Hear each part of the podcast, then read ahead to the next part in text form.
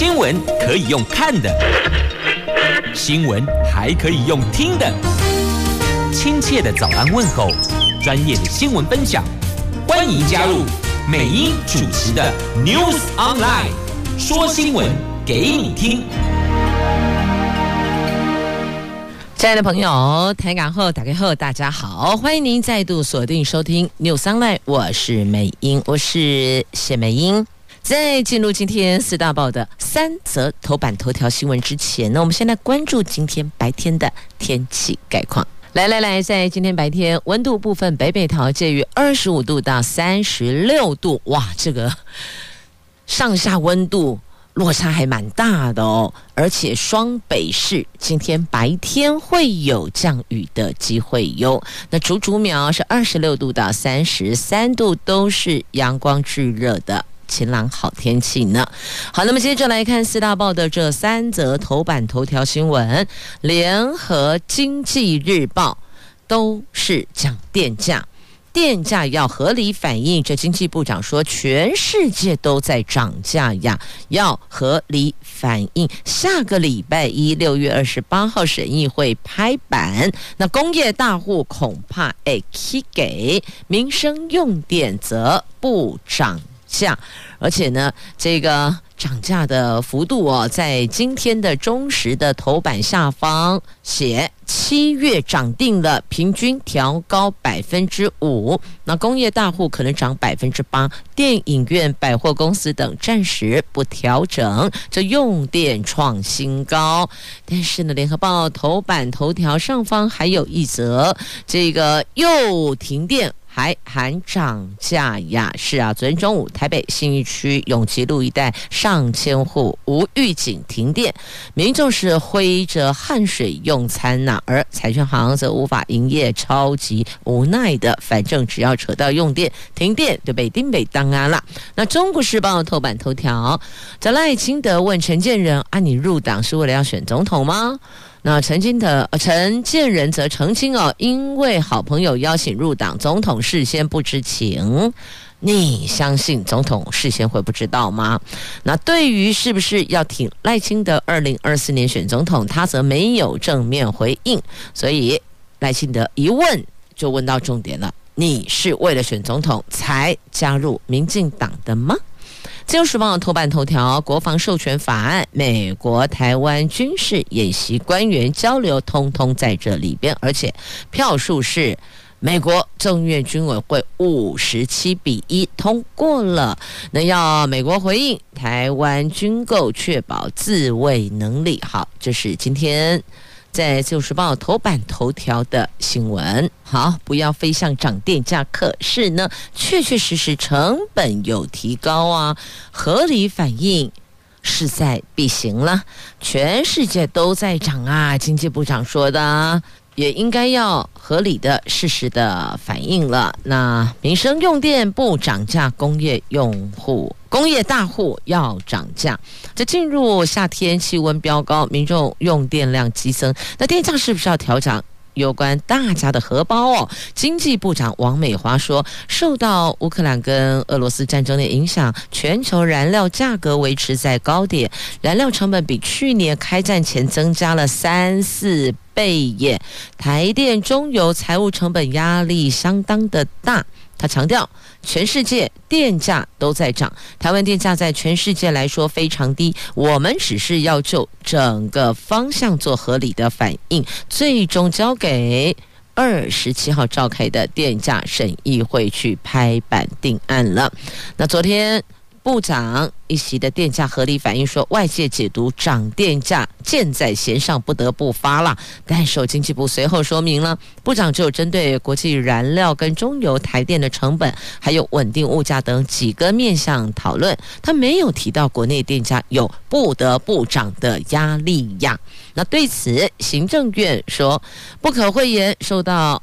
战争影响国际燃料成本确实有增加，当然也就连带影响到中油跟台电的财务负担。但这个只是考量的因素之一啦，民生物价的稳定也必须要纳入全盘的考量啊。相信电价审议委员会衡量各界意见，还有影响电价的因素之后做出决定。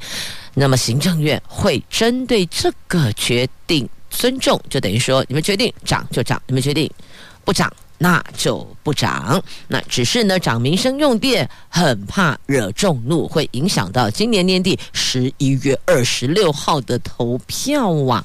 是啊，如果民生用电也涨，那再来这一连串的疫情所波及、所影响的，那加总起来，恐怕对执政党来讲是比较不利的哦。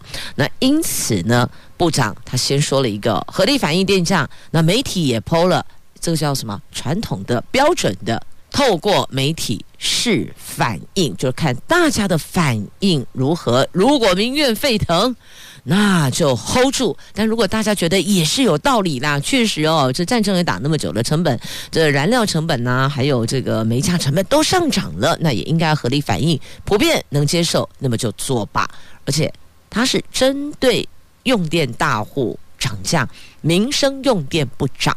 不要忘了，民生用电户数终究是比较多的啦。那对此，台电也提了好几个方案，为了顾及民生啊，避免造成物价上涨的压力。哎，你不要以为说涨电价就只有涨电价，没有呢，那是连带影响。你有没有看过那个骨牌，前面一个倒下去，嘣，整排。所以这要思考的面向是比较广的，要顾虑的因素是比较多的，所以。他们成立的一个电价审议工作小组，提供近期发电成本相关能源上涨的情况，也必须要兼顾中油、台电财务成本，还有衡量对物价的影响。等于就是说呢，要面面俱到。因此提出了好几个涨价的方案，交给产官学所组成的电价审议委员会决定涨幅如何。是这个决定涨幅如何，在今天《中国时报》头版下方直接把趴数拉了出来哦。工业大户可能涨百分之八，那平均的话呢是调高百分之五，就代表呢有人低于百分之五，有人高于百分之五，大概是这个概念哦。那只是。呢，针对这个被 key 给呢，有制造业就喊说要出走啊，非常有可能后续有这样的一个影响，因此你必须要构思完整。如果真的有制造业出走的话，对我们国内的这个就业市场或相关的产能有没有造成间接或是直接的？影响。好，这环保团体昨天上午也到行政院前呼吁政府应该合理调整电价，尤其是针对高耗电产业大幅提高电价，才能够有效落实节约用电呐。那只是呢，工商协进会的理事长林柏峰他也说，如果只涨用电大户，制造业一定会出走。那对于工商大佬担心只涨用电大户将会造成制造业出走，那经济部说，虽然这几年成本上涨，但台湾目前的电价在全世界来说还是非常的低，其他国家只有比台湾更贵更高。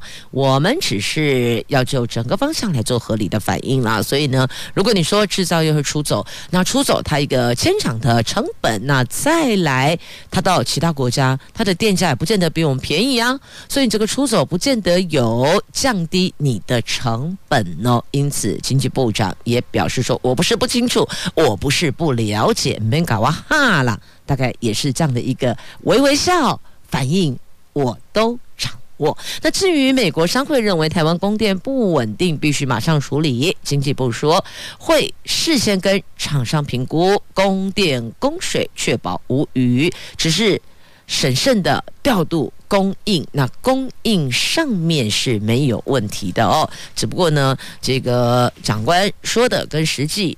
状况有没有落差？相信要在台湾设厂的这些企业厂家，他们也是会做功课的，也是会去做评估的。这些评估都会是有所本的。那再来电价这次应该是涨定，因为天然气的价格是去年一倍。那再来其他的燃料成本是去年在两国开战之前的三倍四倍，那还不反应吗？来，我们上一次调整电价是在二零一八年的四月，等于说已经四年冻涨了。那现在大家关心的是，好吧，如果 hold 不住，非得涨的话，那请问到底涨多少呢？那如果调涨百分之五，那不就打破了电价公示原则，每一次现涨百分之三的上限了吗？而这个部分呢，他们已经事先向行政院报告了，如此工业用户价格要调百分之八左右，住宅用电。一千度以上，低压小商家一千五百度以上将会调升，但是考量一般餐厅受到疫情冲击，内用也可能最后拍板，小商家不调整。还有服务业确定不会涨价了，主要原因是因为哦，电影院啦、百货公司、大型卖场等受到疫情人潮减少，已经严重影响业绩了，所以把它们区隔出来，不同步进行调整呢。好。就是电价的部分，弄公告那样了，应该是也可以给呀，只是到底涨多少？那台电这边有几种方案哦，就住宅用电原则上不涨或是调涨，每个月达到七百度或是一千度以上的住宅大户。那第二个商业用电，小商家不涨或调涨一千五百度以上的商家。那再来第三个高压超高压用户。工商用电大户调涨百分之八或是百分之十以上，但是排除了电影院、百货业等内需服务业。第再来最后一个，这些一二三刚提的三种方案的排列组合，最后由电价审议委员会拍板决定。好，这大概就是一个总结了。那其他就看下个礼拜怎么说了。好，那再来前进，一样是《经济日报》。头版版面的新闻，我们就一并来看财经相关了。来看股市哦，昨天台湾股市受到台积电、货柜三雄持续破底，还有联发科除息行情失灵影响，所以走势疲弱，最终下跌了一百七十一点，最后收盘一万五千一百七十六点，这个是近一年五个月来的低点。台指期更是先失守一万五千点关卡，空头气势没停歇，今天将会面临。一万五千点的保卫战，万五保卫战呐、好，那么再来，金管会盯紧五大变数，因为台湾股市六月份到现在总计跌了一千六百三十一点，跌幅达到百分之九点七。金管会政企局说，金管会密切注意总体经济面、台股的表现、美国联准会利率政策、俄罗斯乌克兰战争。外资进出等等这五大情势，如果股市有恐慌性卖压的非理性下跌，他们就会采取必要措施。什么叫必要措施？就是呢，来进场护盘呐，就是这样啦。好，那继续呢，再来关心哦，这个到美国利息这联准会态度哦。那鲍尔也说升息恐怕引发衰退啦，他也明确表达了，他是在二十三号出席众议院的金融服务委员会发表。半年一度的经济证词，那市场密切注意他对利率的看法。那他在二十二号就前天到参议院作证的时候，已经在答询时坦言，央行可能把利率提高到足以导致经济衰退的程度。这个是他到现在为什么对升息可能引发衰退最最最明确的表态了哦。好，这是鲍尔他也。坦诚，的确升息可能会引发衰退哦。好，那再来针对美国取消对中国的关税呢？有人有意见，这个人是美国贸易代表戴奇。美国贸易代表戴奇他说，对中国大陆商品课征关税是重要筹码，从谈判角度而言是。有利无害，而且取消关税对控制短期通货膨胀的效果非常有限。他的最新说法跟财政部长的看法两人相左，凸显拜登政府内部对于是否继续执行前总统川普对中国关关税政策的意见是分歧的。所以呢，一个是美国贸易代表戴奇，一个是美国的财政部长。叶伦两个人看法不赶快呢？啊，到底耍赖被安抓实行呢？这个也考验着拜登政府是否要继续的走川普政策了。接着我们来看《中国时报》头版头条的新闻，来，副总统、前副总统陈建仁。入党了，加入民进党啊？到底入党是不是为了接下来二零二四年要选总统呢？这前副总统陈建仁去年底向民进党台北市党部申请入党，引发了政坛热议。他被视为和现任副总统赖清德二零二四总统大位跨出了关键的第一步呢。那昨天他说，赖清德曾经当面问过他这一件事，我就选总统了。那赖清德也问得很白，我直接问了，我也不跟你拐弯抹角了。他还原整个申请入党过程是因为好朋友邀请啦。那黄那他们也问说啊，那你支不支持赖清德选总统呢？对于这个敏感问题，他没有正面回应哦。因为现在如果说了你支持谁，那奥别朗哥赶紧提出来问你说：“哎，你当时不是说支持某甲，怎么现在变成是某乙了呢？”因此，对于这种未来性、假设性的问题，他就。不说了，这不哭不笑不点头也不摇头啊，他只是说呢，政治理念时间刚好对啊啊，那时候选副总统，政治理念没有刚好对嘛？那为什么会搭档呢？好，那有人就说你是不是要跟赖清德产生竞合关系哦，竞争合作关系呢？他就说啊，你熊熊这样啦，想太多了哦。当时去年底了，申请入党的时候呢，蔡英文都不知道，他也没跟他谈过，是朋友后来把资料拿给蔡英文。文切蔡英文才知道的哦，那他对陈建仁说：“怎么人家劝你你就加入了哦？”那我当时就一滴都没有加入哈。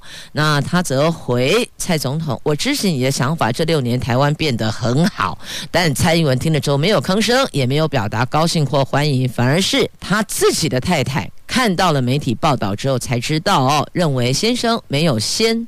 告知，觉得这个部分感觉并不是很舒服啦。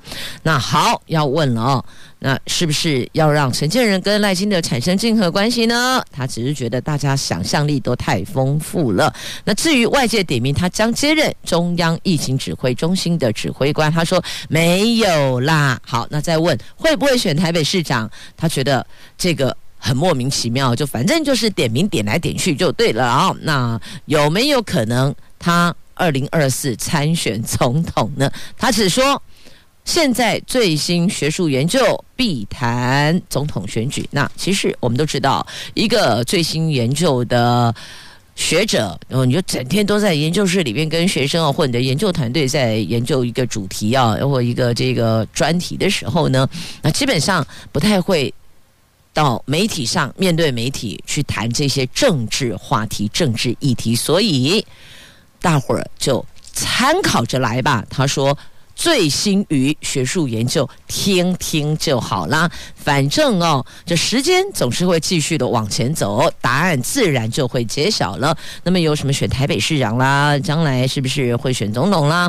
又或者接疫情指挥中心的指挥官啦？好，这么多点名点来点去，但确实哦，有问他关于这现在疫情的走势，接下来的边境开放的想法。他说七月八月考虑开放边境。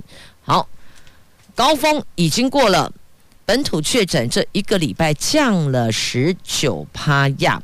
这本土确诊昨天新增四万八千两百八十三例，指挥中心预期就是大概这个时间往下走，这个区间会。降温果然没错，也真的如指挥中心预期的跌破了五万例。那昨天估计未来每个星期可能减少以一万例的速度降温。那行政院长苏贞昌说，从数据显示疫情逐渐过高原期了。前副总统陈建仁则说，依国际疫情趋势分析。我国七月八月就暑假的这一段期间了，是可以考虑开放边境的哦。那指挥中心则说，入境总量、观光或探亲等都朝向松绑的方向进行评估呢。目前国内疫情看起来每个礼拜可以减少一万例，但观察香港先前的疫情趋势，疫情先是快速上升又快速下降，其他国家的疫情则是缓升缓降。目前。确实还蛮难评估国内疫情什么时候可以到达低点。那么也因为要因应疫情的变化，所以最近指挥中心都邀集专家讨论，是不是将新冠肺炎从第五类法定传染病改为第四类法定传染病。那监测方式是采取监测中重症还是染疫数，这个也将研议，而且订定配套了。那但是呢，还是有医界的人士很忧心哦。台湾疫情的降幅不如外界预期，未来疫情还是存有变数的。加上北北基桃疫情趋于和缓，车流、人流、餐厅流这。都已经出现了。如果下个礼拜一的确诊人数能够降到三万例左右，才能够确定台湾疫情走向和缓。好，所以这确诊人数也是影响到接下来是否要开放的态度，亦或者做调整的态度了。好，这是目前的趋向。我们可能是这样子去做评估的，那只是另外一个、哦、死亡个案还是居高不下呢？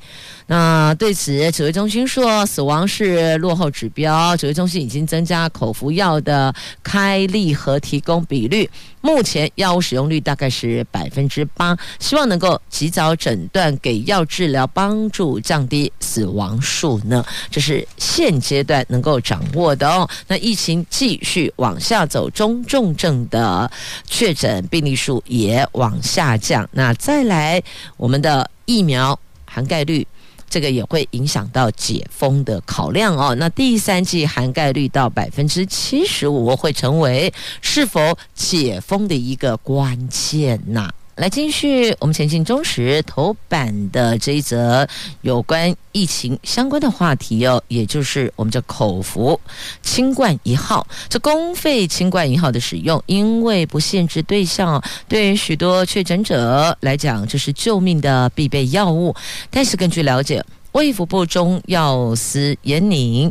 要从七月一号起，就下个月七月一号开始，只有六十五岁以上、十二岁以下的确诊个案可以使用公费清冠一号。十三岁到六十四岁的确诊者必须要自费购买。中医师公会全国联合会说，这疫情未歇了，这个时候现做公费使用对象毫无道理，恐怕影响确诊病患用药的权益呢。虽然国内确诊人数有趋于和缓，但是那个死亡人数却是居高不下。下投药速度是否够快，数量是否足够，一直都遭到质疑。那贝拉维。莫那拉、莫纳皮拉韦等这两种西药口服抗病毒药物的使用对象都限制必须六十五岁以上或者符合高风险对象才能够使用。公费清冠一号则是不限制年龄，在这波疫情上是大出风头啊。那北部确诊人数下降，但是现在中南部疫情还在烧，很多诊所连一盒清冠都没有。因此，全联会在六月二十六号到七月二号这一周，原来提供给北北基宜桃将近五千人份的药物，将改优先提供给。中南部的民众啊，那中医师工会全国联合会的理事长柯富阳说，西药口服抗病毒药物交互作用可说是琳琅满目，许多慢性病患即便领到药，未必适合服用啊。清冠一号则没有用药的限制，何况疫还在持续呀、中南部至少一个星期之后才会脱离高原期，这个时候以年龄限制公费使用对象，他认为毫无道理。如果中央有经费考量，至少要把。重症高风险对象纳入公费的使用对象啊，他认为这个样子才是比较妥当的哦。嗯，重点就在于那个死亡人数居高不下，所以啊，要怎么样把这个数字压出来？就是呢，要注意确诊者的身体变化，不要有更遗憾的事情发生啊。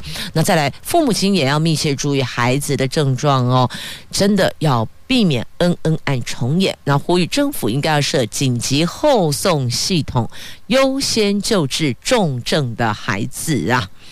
那所以这个区块在医疗量能能够担负的情况之下，还是要把那个顺序拉出来的。有的小 baby 小孩子都已经哦在抽搐了，还要他排队，这要怎么排啊？那但急诊室每一个人到现场都希望。也需要赶快得到医护的照顾。那所以这一 part 的部分是否能够有一个更明确的依据呢？好，那还有哦，这变种病毒啊，国际医学期刊《新英格兰医学杂志》在六月二十号刊出了美国哈佛大学的最新研究，指出新型冠状病毒 Omicron 的亚型变异株 BSBA.5 在染疫后康复以及已经接种疫苗追加剂的人身上都能够逃避由抗体引发的免疫攻击反应，而且传染力更高，正逐渐的取代了 BA 二，成为新的主流变种病毒。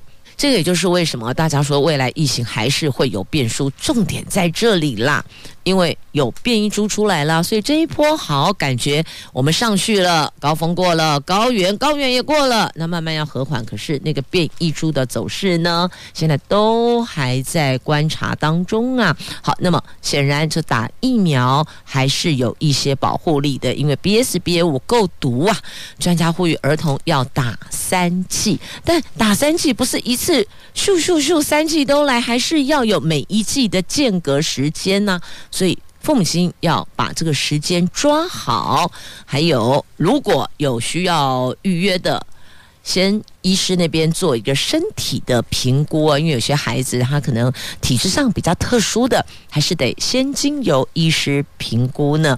那么再来，还有打完疫苗之后有些副作用也要事先先了解，这到底是疫苗的副作用，还是有可能跟确诊者，亦或者暴露在比较危险的场域当中有感染的疑虑所产生的身体的反应啊，所以这些通通都是要先做好的，事先得备足的功课啊。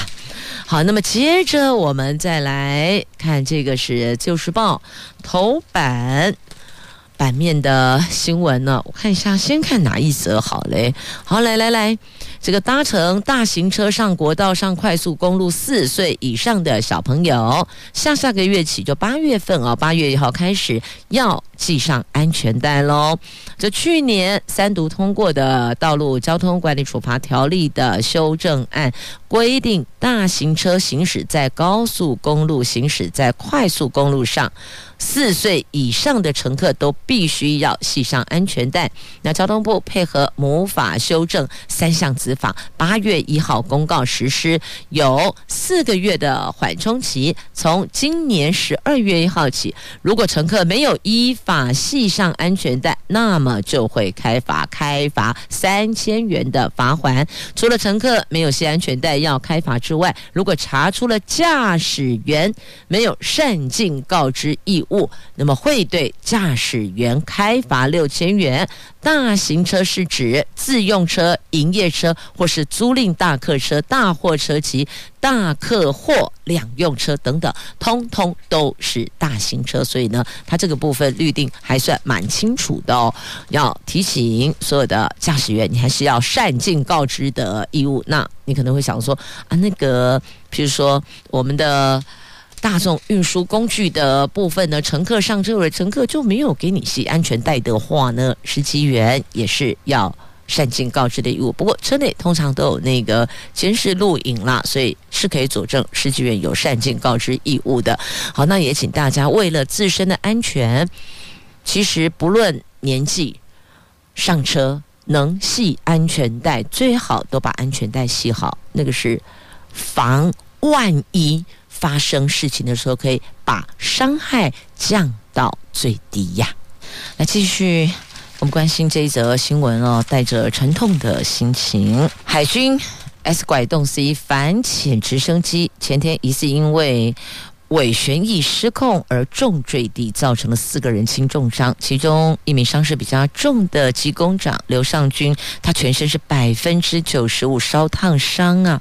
昨天凌晨紧急装上叶克膜，家属在晚上放弃急救，同袍则是列队内喊回家了。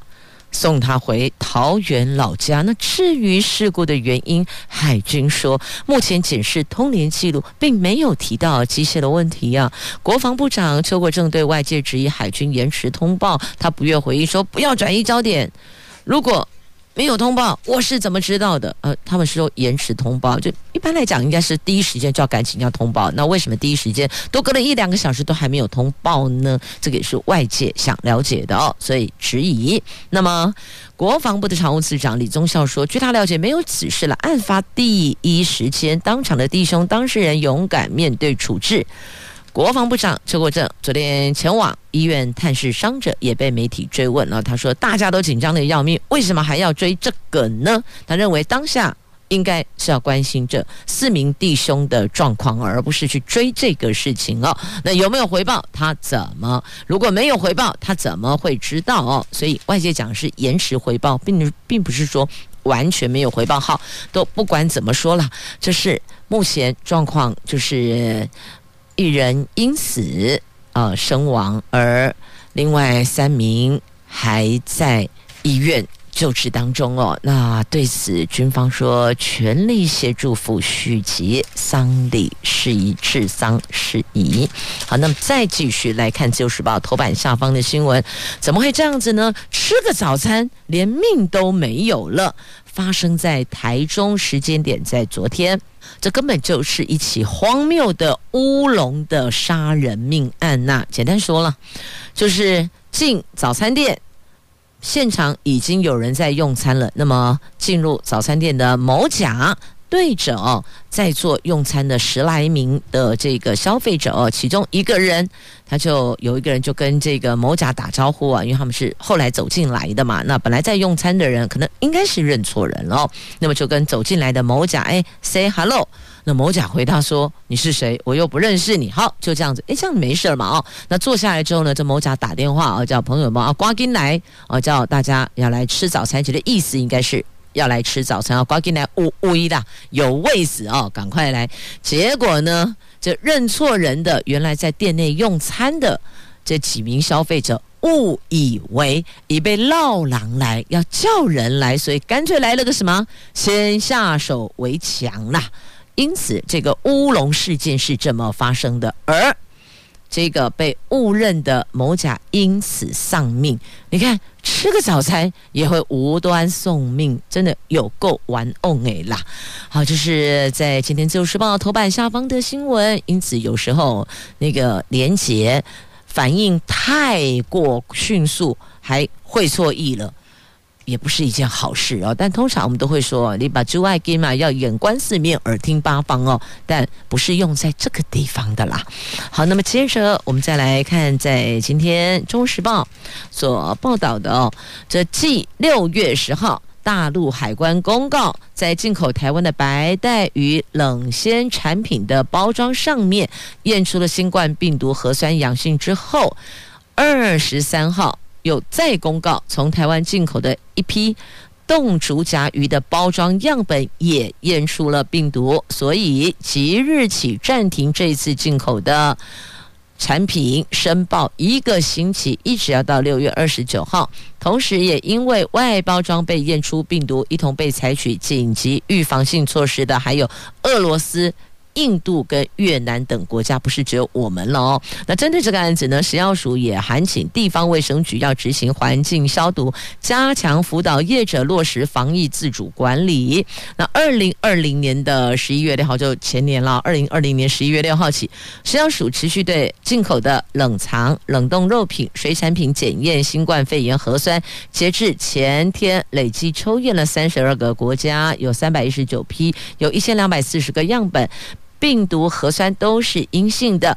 根据我们的规定哦，边境查验检出阳性，而且分离出活病毒，才会依照消保法让业者退运或销毁。不过目前的检测结果都是阴性的，所以呢，进口是 OK 的哦。现在是我们出口销往大陆的这个冷鲜产品，即白带鱼。包装验出病毒之后，这次的冷冻竹荚鱼包装也验出病毒了。好，这到底怎么回事呢？我想，这从生产、包装到运送的过程啊，每一个环节都很重要啊。如果真的是有病毒，那就要厘清哪一个环节可能是在过程上比较容易被疏忽的，那那一块就得要加强了哦，不要再因为这样子。我们的产品又被 hold 住，不能外销了，不能外销。问题是我们现在内需市场这么大吗？经济不景气，你认为现在内需市场的量有扩大吗？似乎并没有，大伙儿也是节省着来着呢。好，那么接着我们再来看一下这个和平岛公园。和平岛公园划设了护蛋区，让小环景恒在这儿安心的诞生了。他们破壳而出了，之前只是放在这里。那现在告诉你，它破壳而出了，在《自由时报》头版下方的新闻，基隆市的和平岛公园在五月份呢，有小环景恒在沙滩产卵，然后所以啊，那个时候园方就划设了护鸟蛋区，经过二十八天的呵护，小环景恒大宝宝破壳而出了，看它走路歪歪斜斜的。样子超萌的，也是挺疗愈的。你看，疫情让我们大家看什么都很容易就很疗愈。你有没有发现？对，真的这一趴，或许未来整个疫情退散之后，我们也可以调整一下，说生活就是这样啊，轻松以待，处处都有疗愈的效果。看什么心情都好，这样挺好，因为心情是自己的啦。你有没有闻到咖啡香嘞？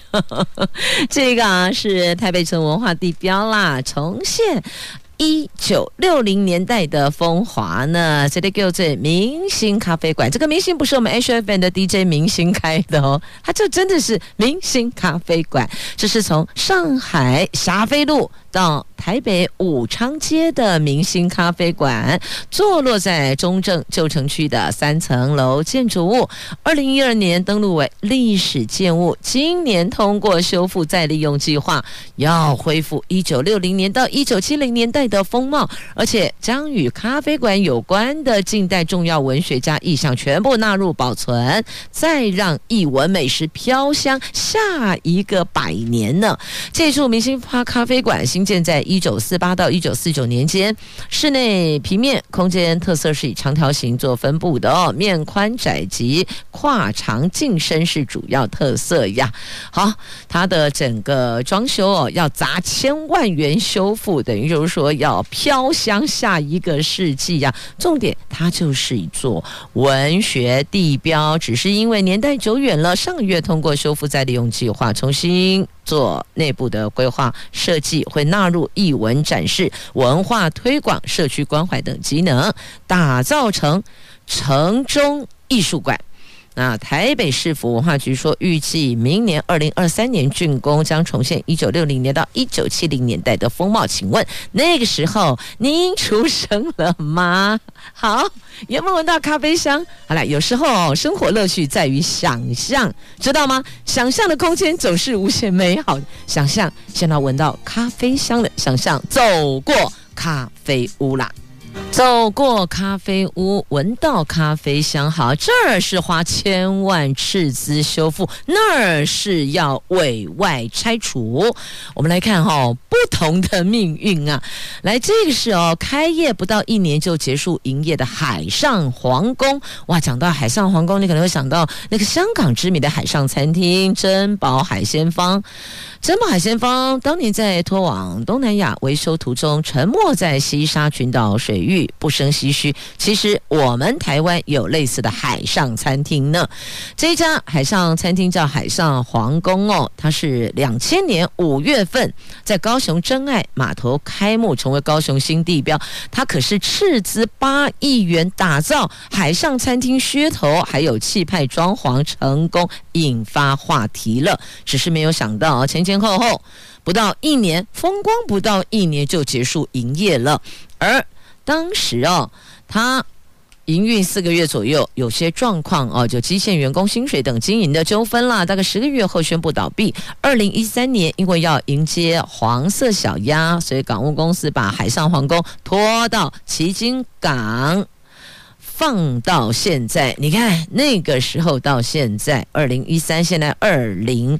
二零一三年、二零二二年，对吧？二零一三年的时候，那当时是两千年的时候打造的，那现在二零二二了，所以要告诉你，扣掉二零两千年是等于荒废二十一年，二十一年，你想想看，每天在港区风吹雨打、日晒雨淋，海上皇宫外观已经残破不堪，所以也衍生了一些危险、安全等等都有，俨然就是一座废墟了。因此呢，高雄港务公司他们说取得。拍定证明，还有完成点交后，会尽速依照政府采购法办理船舶委外拆除等相关作业，而且会将变卖拆除后的金属等材料减少损失啦。因为现在的确都在烧钱，你放那还是得烧钱呐，而且还影响了港区安全、港区形象等等，因此要办理委外拆除。所以我说了，那儿咖啡屋台北的斥资千万修复。那这边高雄的得委外拆除，因为有安全跟治安还有形象的问题呀。好，来转换一下心情，来这边也是每个礼拜转换主题哦。那不管怎么转换主题，重点是心情一样美丽啦。好，这个是观音莲花季，二零二二桃园观音莲花季将在七月二号观音区的莲花园休闲农场区登场。每一个星期都有各式系列活动，热闹整个暑假。不仅邀请歌手乐团。演出游客到场赏花，那么还有七月十七号有瓜王争霸战。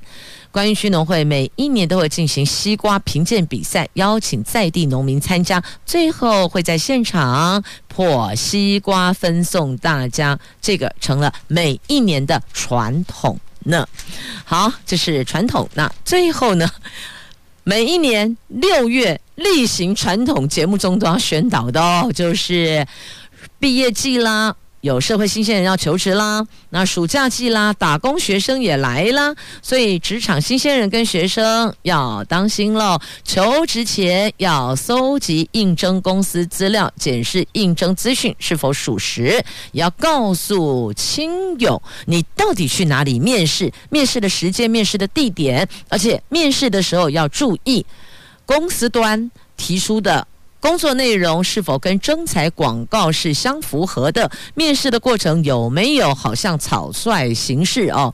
那劳动条件及报酬是不是合理？是不是有这从事非法工作？也就是小心求职，别沦为犯罪帮凶啊！譬如说变车手、变诈骗集团的一员等等等哦。所以做爹做娘得要留意一下家中的孩子到底找了什么样的工作呢？帮忙留意一下啦！不踏出，永远看不到新的好风景呢。祝福所有的社会新鲜人，还有暑假要打工求职的同学们，都能够找到符合自己发挥所才的工作机会哟。同时也谢谢朋友们收听今天的节目，我是美英，我是谢美英，我们下周再会了，拜拜。